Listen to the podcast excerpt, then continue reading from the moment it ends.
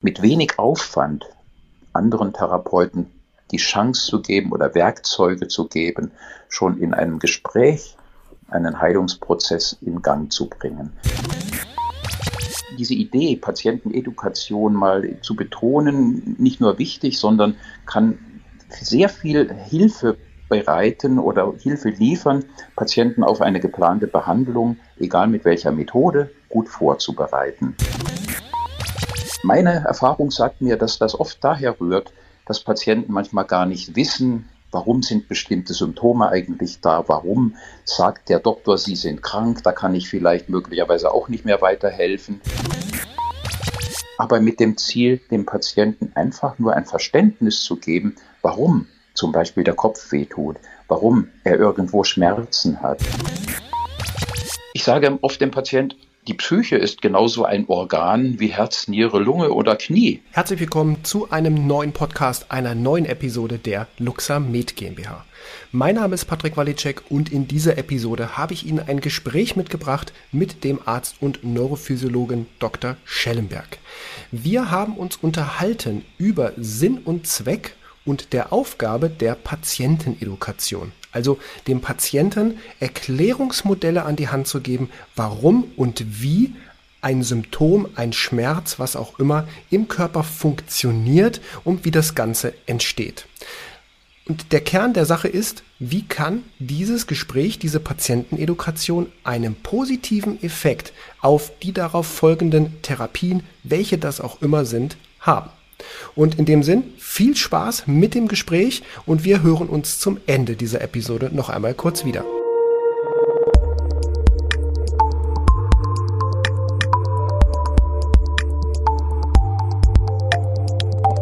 Guten Morgen und hallo Rüdiger, ich begrüße dich zu einem weiteren Podcast mit uns, mit uns beiden. Und heute habe ich mir gedacht, würde sehr gut passen, auch auf eine Zukunftsperspektive betrachtet, das Thema Patientenedukation. Ein großes Wort, vielleicht auch eine Worthülse, sicherlich. Und bevor wir darauf konkret eingehen, möchte ich nur ganz kurz erklären, auch den Zuhörern, wie komme ich jetzt darauf, dass wir hierüber einen Podcast machen, aus zweierlei Gründen. Der eine Grund ist, ich habe kürzlich eine Instagram-Story gesehen, wo ein Therapeut, ein Physiotherapeut eben über dieses Thema gesprochen hat und da ist mir siedenheiß eingefallen, wir haben kürzlich einen Podcast zusammen aufgenommen zum Thema neuropathische Schmerzen und da hast du dieses Modell der Patientenedukation in einem ja, ich sag mal, ähnlichen Kontext dargestellt, nämlich wie du vorgehst, den Patienten ein Erklärungsmodell zu liefern, wie beispielsweise Schmerzen oder auch andere Symptome entstehen, was sie auch bedeuten und damit ja auch einen, sagen wir mal, vorsichtig ausgedrückt, einen gewissen Weg freimachen für das Verständnis, für das Bewusstsein und auch das Unterbewusstsein des Patienten. Und in dem Zusammenhang ist mir unser Seminar, was wir jetzt in, im November diesen Jahres zusammen gestalten, nämlich die Ausbildung zum Hypnosetherapeuten, in den Sinn gekommen, weil im Endeffekt in meinem Verständnis oder auch das, was ich einmal in meiner Coaching-Ausbildung gelernt habe zum Thema Suggestionen, das ja im Prinzip genau der Kern ist, der quasi psychologisch und neurophysiologisch beim Patienten daraus entstehen kann. Sowohl in die positive als auch in die negative Richtung. Und da dachte ich mir, perfekt, das ist mal ein Thema, wo wir, glaube ich, drüber sprechen sollten, was sicherlich auch viele interessiert. Ja, und damit begrüße ich dich recht herzlich und bedanke mich für die Zeit für diesen Podcast. Ja, ich danke dir für die Einladung. Hallo Patrick. Es ist schön, wieder mit dir einen Podcast aufzunehmen zu einem Thema, was äh, tatsächlich nicht nur wichtig ist, sondern vielleicht sogar bahnbrechend ist für die Vorbereitung von Patienten zu möglichst einer erfolgreichen Therapie. Ich habe über Jahre hinweg erlebt, dass Patienten manchmal berichten, einfach beängstigt zu sein, besorgt zu sein und vor allem auch mit vorangegangenen Therapien unzufrieden gewesen zu sein, weil sie eigentlich nicht viel gebracht haben. Und meine Erfahrung sagt mir, dass das oft daher rührt, dass Patienten manchmal gar nicht wissen, warum sind bestimmte Symptome eigentlich da, warum sagt der Doktor, Sie sind krank, da kann ich vielleicht möglicherweise auch nicht mehr weiterhelfen.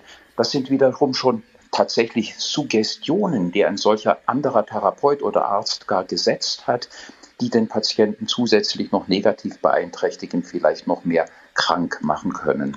Und daher ist dieser diese Idee, Patientenedukation mal zu betonen, nicht nur wichtig, sondern kann sehr viel Hilfe bereiten oder Hilfe liefern, Patienten auf eine geplante Behandlung, egal mit welcher Methode, gut vorzubereiten. Ich nenne es manchmal auch den glücklichen Umstand, Zeit zu haben für solch einen Patienten und das möglichst schon im ersten Termin, Zeit zu haben, den Patienten zu verstehen, Vertrauen aufzubauen und eine Therapie vorzubereiten. Und diese Schritte sind so wichtig, dass die Patienten oft schon, und das ist eine Erfahrung, die eigentlich äh, funktioniert, nach solchem ersten Termin, in dem der Patient mit Zeit wahrgenommen wird, seine Beschwerden zu schildern. Und ich versuche dem Patienten ein Modell an die Hand zu geben, mit dem er seine Beschwerden sich selbst sogar erklären kann und damit eine Therapie vorbereitet werden kann. Die Idee beruht darauf, dass das, wenn man so will, auch schon Suggestionen sind, die wir vor einer echten Hypnosetherapie setzen, aber mit dem Ziel, dem Patienten einfach nur ein Verständnis zu geben, warum zum Beispiel der Kopf wehtut, warum er irgendwo Schmerzen hat, warum er vielleicht Durchfall und Darmbeschwerden angibt zu haben oder meint, oh, mein Herz tut weh, das holpert ständig, ich habe Angst, einen Herzinfarkt zu bekommen. Solche Erlebnisse schildern Patienten recht häufig und wir wissen alle, dass das möglicherweise zu 75, 80 Prozent, sagen manche Literaturstellen sogar, Symptome aus dem Bereich der psychosomatischen Reaktionsform unseres Körpers sind. Wenn man dann einem Patienten schildert, oh, Psychosomatik, dann sagen viele Patienten aus Nichtwissen heraus, ich hab's doch nicht mit der Psyche, ich hab's doch nicht mit dem Kopf. Äh, meinen Sie, ich gehöre in die Klapsmühle? Ich spitze das jetzt mal zu. Ja. ja? Ähm, rührt eigentlich nur daher, dass der Patient damit mit diesem Begriff Psychosomatik, den man ihm vielleicht irgendwo auch mal an den Kopf geknallt hat, gar nichts anfangen kann.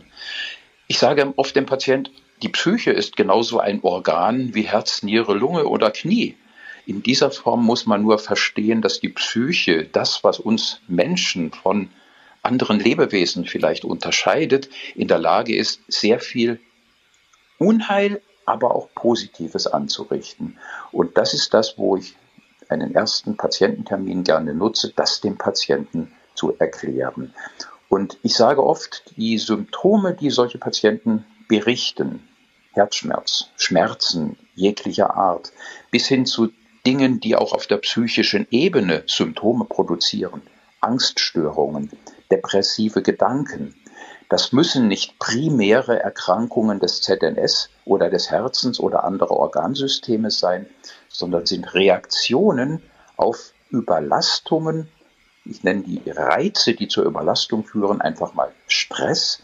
Und Stress, den das Leben so mit sich bringt, über Jahre, Jahrzehnte gewachsen manchmal, manchmal auch ganz akut entstanden, führen zur akuten Überforderung der Kompensationsmechanismen, die unser Körper innehat.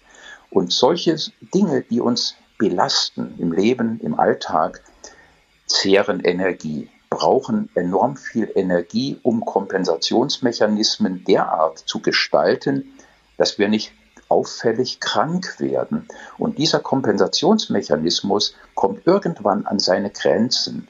Und dann möchte uns am liebsten unser Körper etwas mitteilen. Er möchte uns sagen, hallo, guck mal in dich hinein, da stimmt irgendwo etwas nicht. Das können verschiedenste Ebenen sein, wo etwas nicht stimmt. Da unser Körper aber nicht mit Worten reden kann, macht das anders. Er versucht uns mit Symptomen irgendwie zu signalisieren, hallo, gucke mal, da stimmt etwas nicht. Und wenn du da nichts änderst und nicht darauf achtest, dann lege ich noch eins drauf, dann lasse ich das Herz noch häufiger stolpern oder lasse deine Muskeln noch mehr verspannen, dass der Rücken und die Schultern noch mehr wehtun und der Kopf noch mehr wehtut oder die Haut rote Flecken bekommt oder der Stuhlgang nicht mehr funktioniert.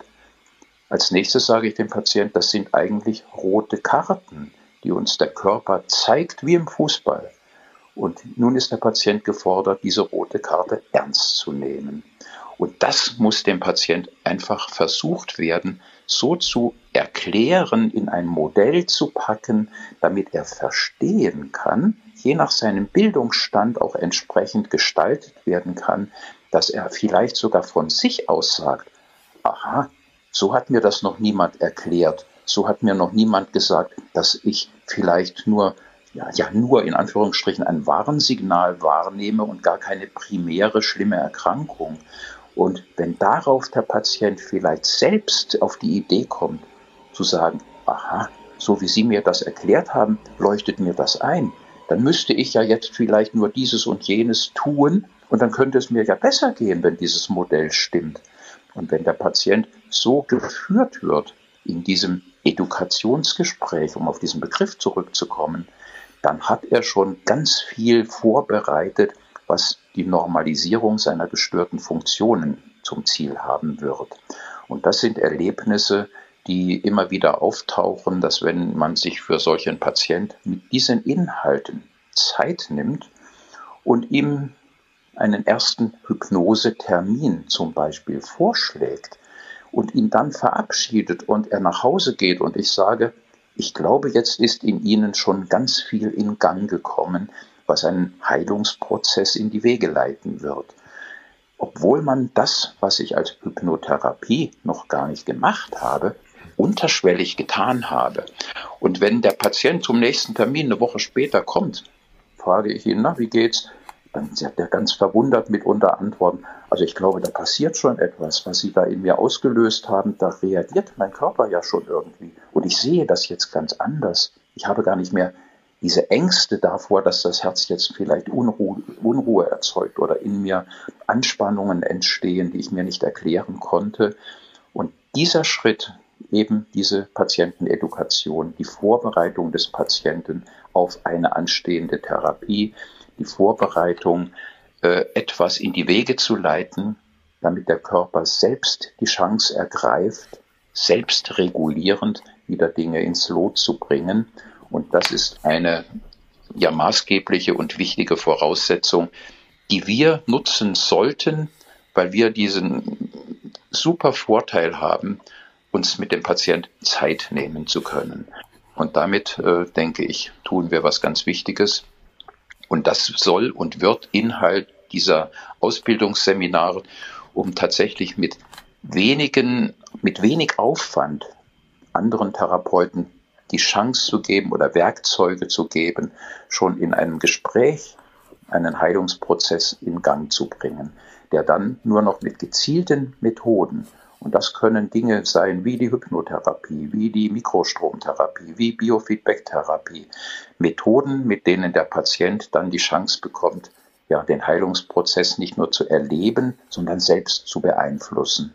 Und da, glaube ich, haben wir sehr viel noch zu tun, um immer mehr zufriedene Patienten zu haben. Finde ich äh, super, finde ich sehr, sehr spannend, wie, wie, du das, wie du das ausgeführt hast, weil ich glaube, das ist ja auch etwas, ich sag mal, um auch vielleicht den Zuhörer noch einmal klar zu machen, die Patienten, wir nennen das jetzt mal in unserem Podcast Patientenedukation, ja, um bei dem, was du gerade erklärt hast, sozusagen eine, ein dem erstmal einen Mantel umzulegen, als Begriff. Ich glaube nämlich, dass es ist ja so, dass der, dass die Hypnose ja nicht zwangsläufig am Ende stehen muss, weil so wie ich es verstehe für mich ist ja, wenn ich die das Patientengespräch, diese Patientenedukation richtig aufbaue, bin ich ja schon in dem Prozess. Es sind ja, wenn man in der in dem Fachjargon der Hypnotherapie ist, setzt man ja als Arzt, als Therapeut in diesem Gespräch durchaus quasi posthypnotische Befehle, also als Erklärung für die Zuhörer, das ist eine, ja, eine Suggestion, die im Prinzip nach einer Hypnose wirkt, wirken soll, beziehungsweise nach dem Gespräch. Und ich äh, habe das selbst erlebt, um da so die, die ich will äh, will die Abgrenzung so ein bisschen ein bisschen bringen, ja, weil natürlich kann ich eine Patientenedukation machen und dann eine Biofeedback, eine Mikrostrom, eine Stoßwelle, eine Osteopathie, was auch immer, das ist ja losgelöst von allem. Das ist ja quasi der Werkzeugkasten, um den es dann schlussendlich geht. Genau. Und ich habe das erlebt in einer Ausbildung, die ich gemacht habe vor einigen Jahren in in Amerika, da ging es um das Thema Coaching, da ging es auch um das Thema Hypnotherapie und der der Dozent, der das gemacht hat, das war der ist der der Mitbegründer des NLP gewesen, Dr. Richard Bandler, hat immer sehr, sehr viele Geschichten erzählt. Eigentlich stand er nur auf der Bühne und hat Geschichten erzählt. Und am Anfang, das ist super spannend, er ist ein sehr guter Geschichtenerzähler. Das hat er eine ganze Zeit gemacht, ein, zwei Tage, sage ich jetzt mal so. Und am Ende gab es auch mal immer, kam natürlich eine Hypnose, es kamen verschiedene Übungen und so weiter und so fort. Aber die Hypnose beziehungsweise die Übungen, die am Ende standen, und ich würde jetzt mal diese Übungen hier austauschen gegen eine Therapie. Die waren eigentlich so der, sagen wir mal, der Überzeugungsmechanismus für den, für den, für den, für den Körper, für das Unterbewusstsein. Jetzt wird tatsächlich was gemacht, jetzt wird gearbeitet. Aber die eigentliche Arbeit für eben das Unterbewusstsein beispielsweise, für das Verständnis ist vorher passiert. In den Geschichten. Und diese Geschichten, die dort erzählt wurden, in einem, oder Storytelling war das, da ging es um die Technik auch des Storytellings, diese Geschichten waren eigentlich schon das eigentliche Werkzeug, um Dinge zu ebnen, um, um, um Wege frei zu machen im Unterbewusstsein. Und ich glaube, diese Konzepte sind so eng miteinander verbunden und lassen sich gerade, wenn wir über gerade auch äh, Therapeuten oder auch Osteopathen sprechen, die ja beim Patienten sind, die am Patienten arbeiten und das dann auch noch mit physischem Kontakt noch, also dann noch ein zweite, eine, eine, ich sag mal, eine zweite Ebene, also diesen kinästhetischen Zugangspunkt noch ähm, mitnehmen. Ich glaube, das ist eine, kann eine solch wirkungsvolle Technik oder Vorgehensweise sein und sicherlich auch am Ende einfach. Es hört sich jetzt so komplex an mit diesen Begriffen, die wir hier nutzen, mit äh, neurophysiologischen Dingen, die da passieren und posthypnotischen Befehlen und so weiter. Das sind ja alles nur, sagen wir mal, Worthülsen. Am Ende ist es ja doch eine Technik, die dahinter steckt, eine Vorgehensweise. Und da würde mich nochmal interessieren, vielleicht so, so ganz nur kurz und knapp beschrieben, dass der, der, die Zuhörer dann Verständnis für haben. Hast du für dich eine, eine feste Technik, wahrscheinlich machst du es schon so lange, dass es im Prinzip einfach so bei dir herauskommt. Aber wenn du es jetzt jemandem, einem Therapeuten erklären würdest, kurz und knapp, gibt es dort für dich etwas, wo du sagst, bestimmte Worte, die du benutzt, bestimmte Worte, die du nicht benutzt? Da gibt es verschiedenste Voraussetzungen oder Methoden, mit denen man solch ein therapeutisches Setting vorbereiten kann. Und das beginnt eigentlich schon ich sage manchmal ganz lapidar, mit der Gestaltung der Räumlichkeiten, in die ein Patient hineinkommt. Ja, äh, wenn man sich vorstellt, man kommt als Patient vielleicht in einen hochtechnisierten, verchromten und metallisch gestalteten Behandlungsraum, in dem der Doktor mit Schlips und Kragen vielleicht und weißem Kittel sitzt, das sind ungünstige Voraussetzungen, um einen Patienten mit den Dingen vorzubereiten auf eine Therapie, über die wir eben gesprochen haben. Wenn ein Patient zu mir kommt, findet er irgendwie ich nenne es einfach mal eine gemütliche Umgebung. Und wenn ich in das Hypnosezimmer gehe, da sitzt er in einem bequemen Stressless-Sessel mit irgendwelchen gemütlich wirkendem Mobilar um sich herum. Und dann ist ein ganz wichtiger Aspekt die Sprache, die Art und Weise, wie man auf einen Patienten einwirkt, einredet, mit ihn, sich mit ihm unterhält. Und ich habe schon so oft erlebt, dass ein Patient manchmal sagt, oh, die Art und die Ruhe, die von ihnen ausgeht und wie sie auf mich einwirken mit ihrer Sprache und ihren Worten. Ich glaube, ich war schon in Hypnose, hat mir unlängst eine junge Frau gesagt. Ja, und das, das sind tatsächlich die Dinge, auf denen man oder die man nutzen muss, um ja, das Unterbewusstsein wach zu kitzeln, die Methoden, die uns alle in die Wiege gelegt wurden, dafür zu sorgen, dass es uns gut geht und wir gesund bleiben, zu entfachen. Und das gelingt mit Ruhe, mit Ausstrahlung, mit Vertrauen, gegenseitigem Vertrauen, was der Patient ganz schnell spüren kann. Und dann habe ich Grundsteine gelegt, die, äh, wenn mich dann ein Patient fragt, und Sie glauben wirklich, mir helfen zu können, das haben schon so viele vorher gesagt und haben es nicht hingekriegt. Aus den Erfahrungen sage ich dann, die Erfahrung sagt mir, ich glaube, Sie haben eine sehr große Chance und in relativ kurzer Zeit zu spüren, dass es Ihnen deutlich besser geht. Und das sind die Dinge, die wir gerne vermitteln wollen in dem, was wir da vorbereiten, um mit simplen Methoden, die uns eigentlich alle eigen sind, dem Patienten zu helfen. Und das kann wesentlich wirkungsvoller sein als die klassischen Routine-Dinge, die man von überall her kennt, mit denen der Patient oft schon negative Erfahrungen gesammelt hat. Ja, ich habe auch schon erlebt, dass wenn ich mit solchen Patienten mich äh, über diese Dinge verständigt habe, in meiner, ich nenne es mal gemütlichen Umgebung ohne weißen Kittel, äh, dass danach manchmal ein Patient gefragt hat, und Sie sind wirklich Arzt? weil, äh, weil er die Ärzte in anderer Assoziation wahrgenommen hat. Ne? Ja. Und das ist dann äh, der Vorteil, denke ich, der Vorgehensweise, die wir da vermitteln wollen. Spannend. Ich glaube, das ist auch ein schöner Schlusspunkt für diese Episode. Wir könnten da sicherlich jetzt noch weiter in die Details gehen. Würde mich auch brennend interessieren, wie du das auch siehst vom tatsächlich äh, neurophysiologischen Ablauf, auch im, im Gehirn vielleicht, um dort ein bisschen auch diese, die, die Medizinteil mitzubringen. Aber ich glaube, das liefert genialen Stoff auch für eine weitere Episode für einen weiteren Podcast in sehr, sehr naher Zukunft. Und ich möchte an dieser Stelle die Zuhörer auch nochmal animieren. Schauen Sie in unsere Show Notes. Also das sind die Beschreibungen für diesen Podcast. Da finden Sie Links einmal zum, zur Seite von Dr. Schellenberg, aber auch zur Seite von, von mir beziehungsweise unserem gemeinsam anstehenden Curriculum, Seminar, Curriculum, Ausbildung zum Hypnosetherapeuten für Ärzte, für Physiotherapeuten, Heilpraktiker, Ergotherapeuten und Biofeedback-Therapeuten. Also ein wirklich, ich denke, eine wird ein geniales Seminar, eine geniale Ausbildungsreihe, besteht aus drei Teilen, aber da will ich gar nicht so viel Worte drüber verlieren. Einfach auf den Link klicken, sich das Ganze einmal anschauen und am besten gleich anmelden.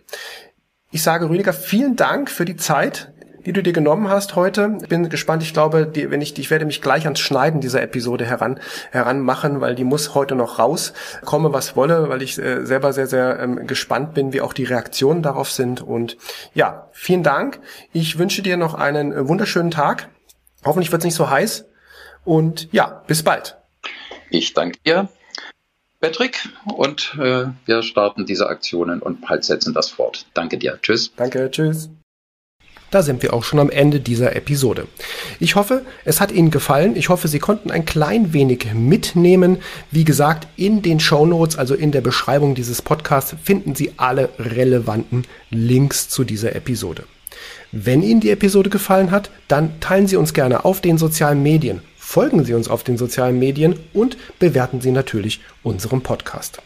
Ich bedanke mich fürs Zuhören, fürs Einschalten. Ich wünsche Ihnen eine gute Zeit bis zur nächsten Episode. Bis dahin, tschüss.